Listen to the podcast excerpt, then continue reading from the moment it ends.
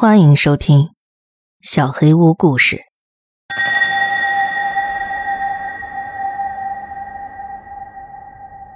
喂猪，上集。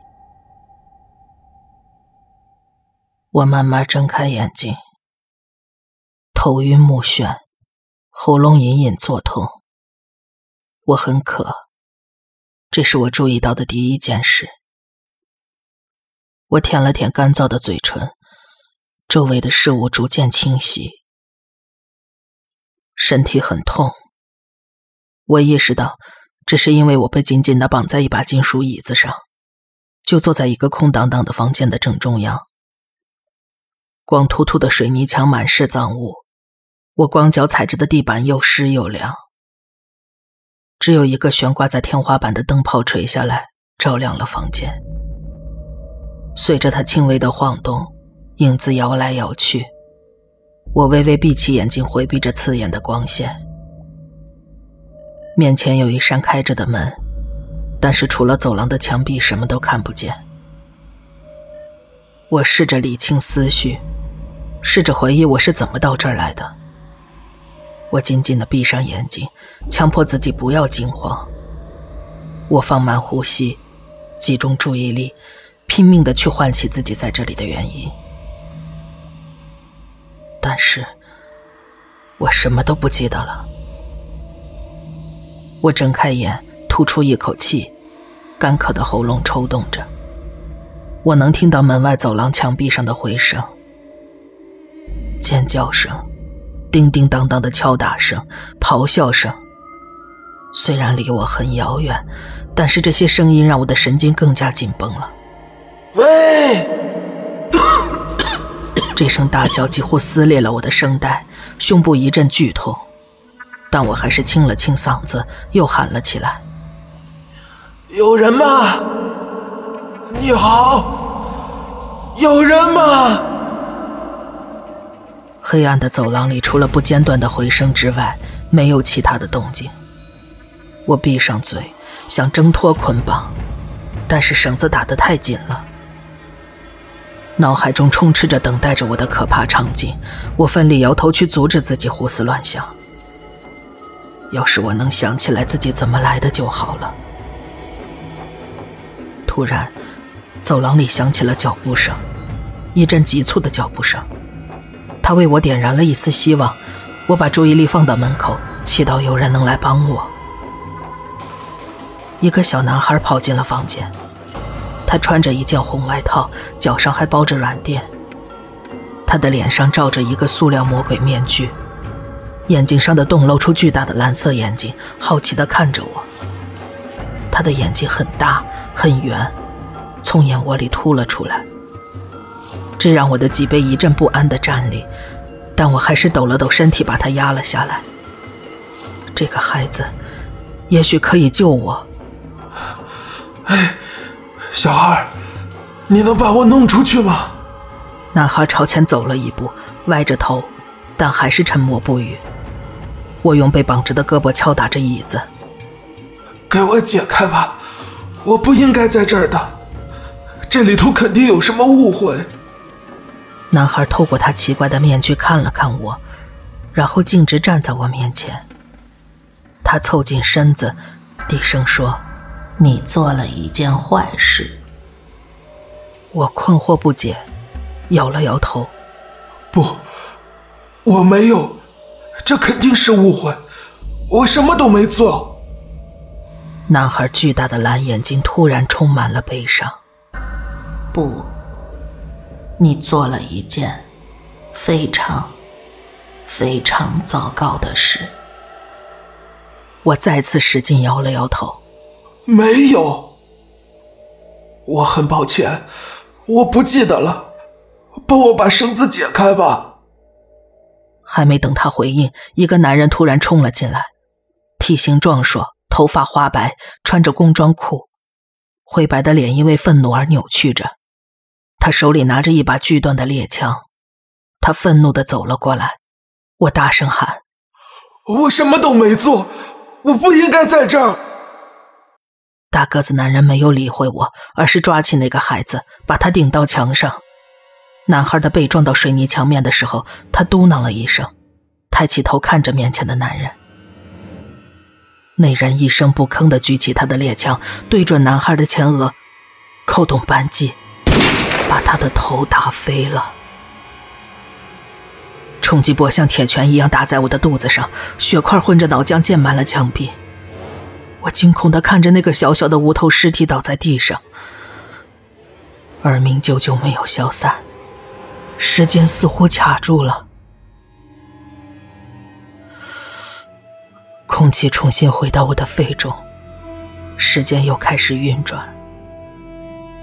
我大声尖叫，使劲想要挣脱绳子，震惊的眼珠子都要滚出眼眶了。那个男人从头到尾都没看我一眼，弯腰抱起男孩残破的尸体，扛在肩膀上，走出了门口。突然，走廊里爆发出一阵哄笑，大家齐声欢呼。我闭上了眼睛，声音震耳欲聋，充斥着我每一个毛孔。笑声逐渐消失了。我小心翼翼的睁开眼睛，不敢相信我刚才看到的一切。你好。当我意识到一个男人站在我面前时，要不是椅子被固定住了，肯定会带着他跳离地面。他穿着一件简单的白色衬衫和牛仔裤，棕色的头发剪得很短，看上去三十出头。他的绿眼睛呆滞而毫无生气，厚厚的嘴唇几乎垂到了下巴。这到底是怎么回事？我在哪儿？恐惧就像滚烫的血液一样涌上了心头。男人交叉双臂：“你就是那个新来的？”他摇了摇头：“你们这种人，真让我恶心。”我张开嘴刚要提问，他挥了挥手中的刀子，示意我不要说话。他用舌头舔着牙齿，冷笑道：“看来……”你已经见识过这个地方的恐怖了吧？没错从你的眼神里我就能看出来，你可真是吓坏了。你看到了些东西是不是？回头再想想，好像也不是一切都那么糟糕吧？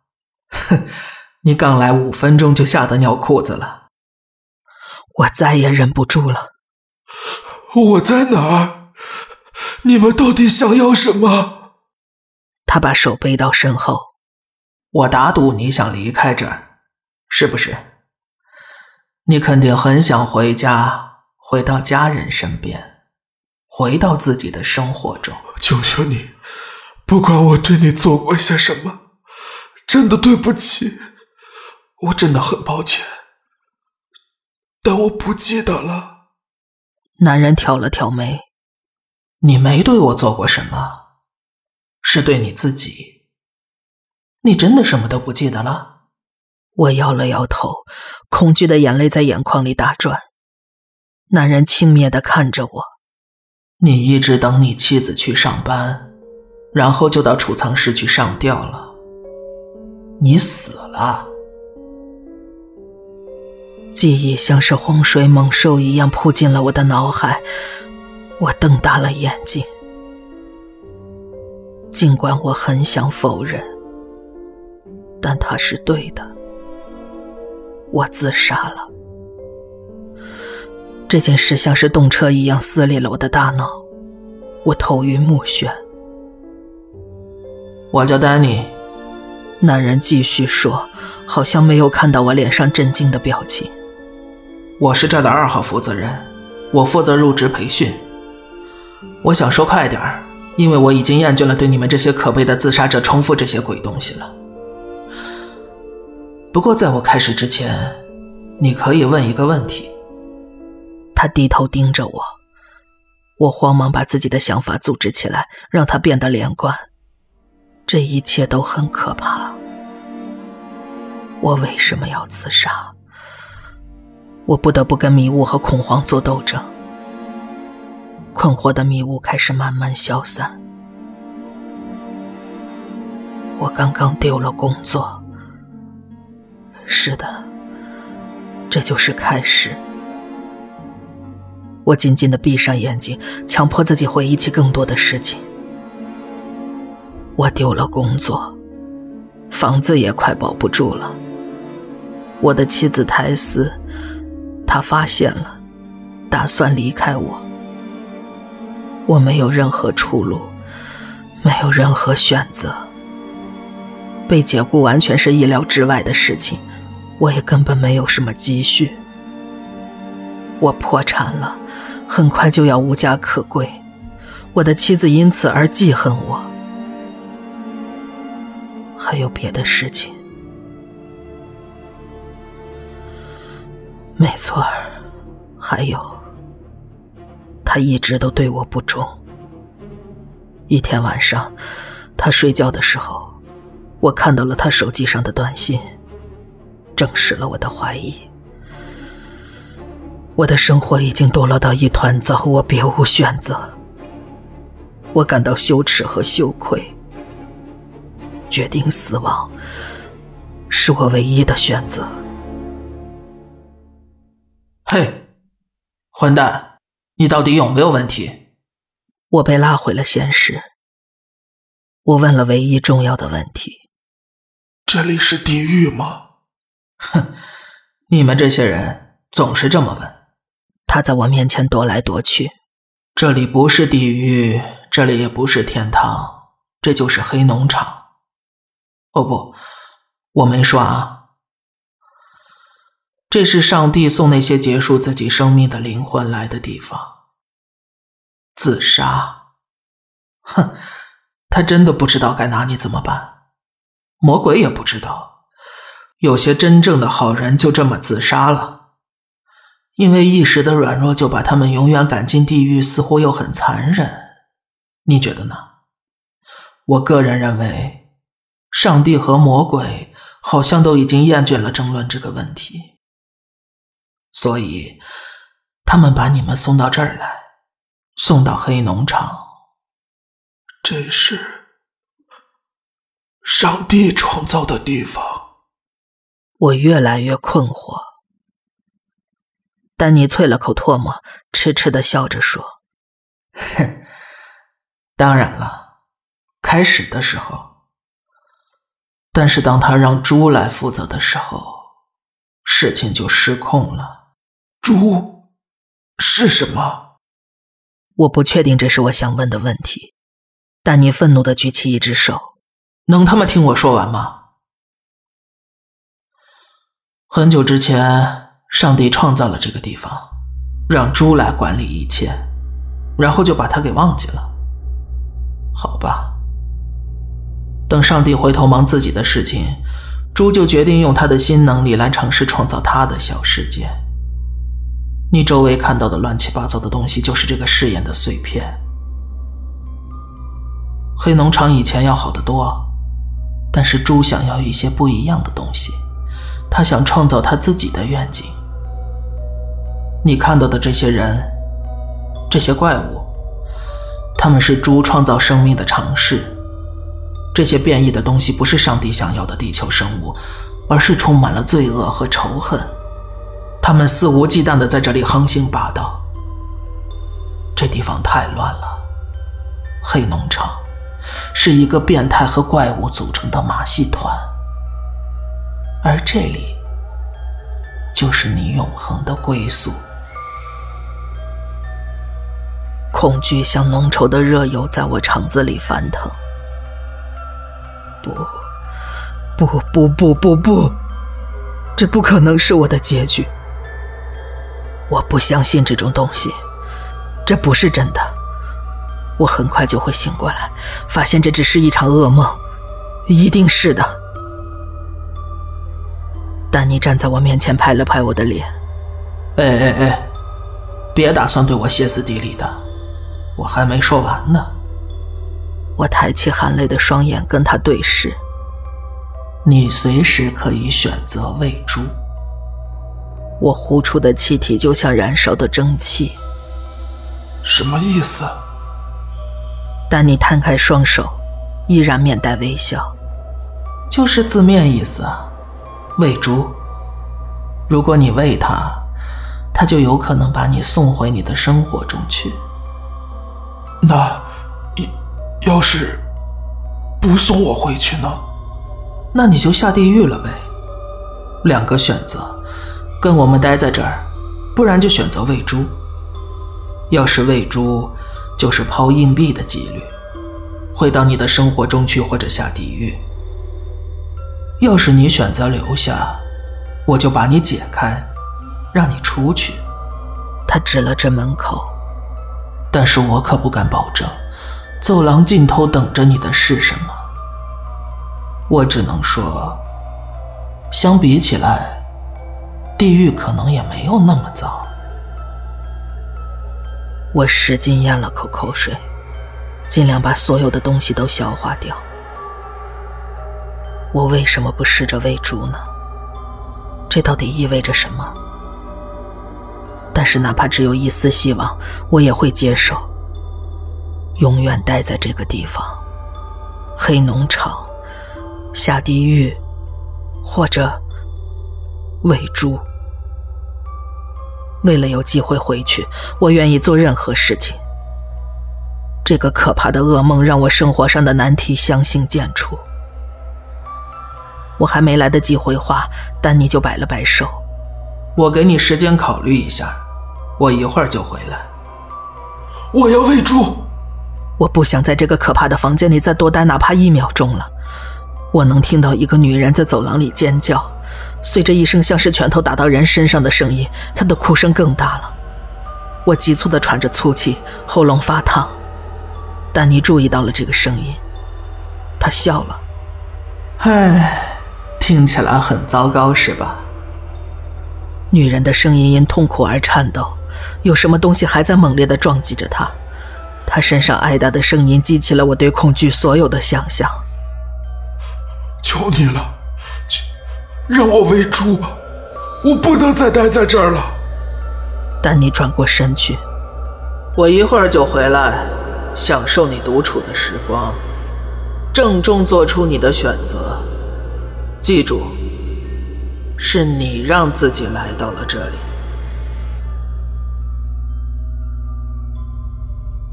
他离开了，把我留在昏暗的房间里。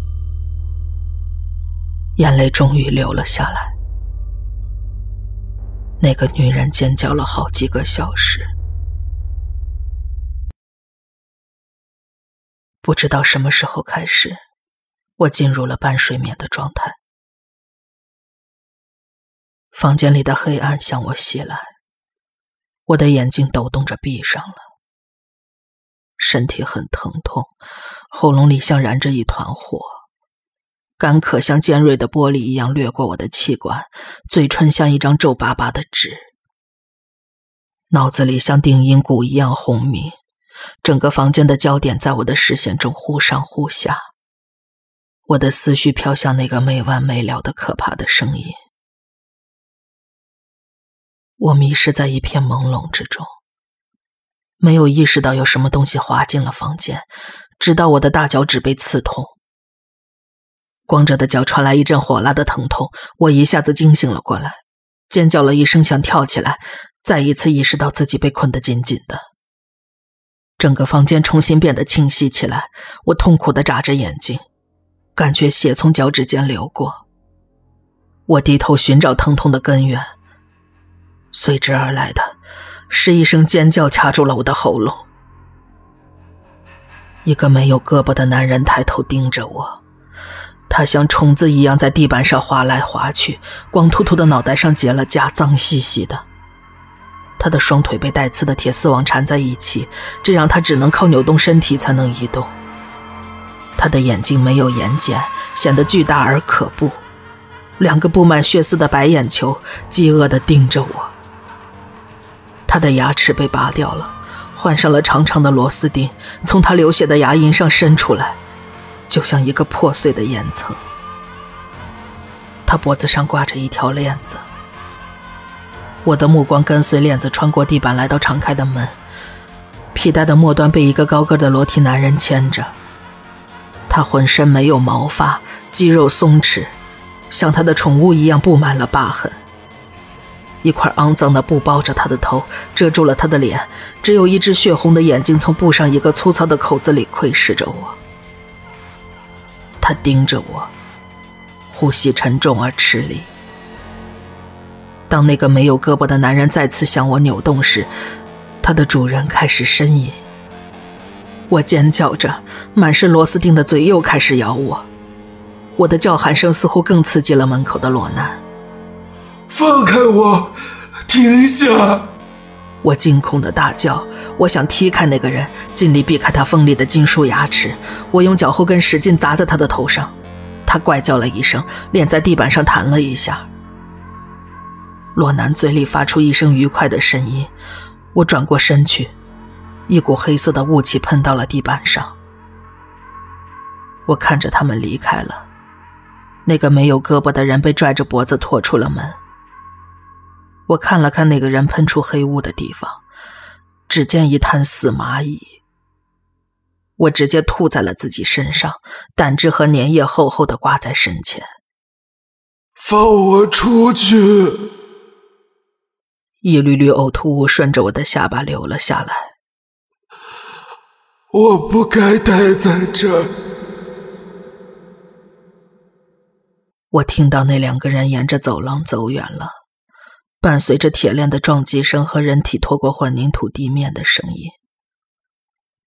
我又开始呼救，但我知道没人会帮我。我吐了几团粘液和胆汁到地上，把嘴里的酸味吐了个干净。我强迫自己冷静。但这不是一件容易的事情。又过了一会儿，有人走了过来。我一直处于痛苦的沉寂之中，我的头脑是一张黑暗绝望的空白画布。但那声音把我从恍惚的状态中唤醒了。我胳膊上的肌肉因为被压抑了那么久而发烫，我绝望的挪动它们。尽我最大的努力，让自己做好准备，迎接即将到来的新的恐惧。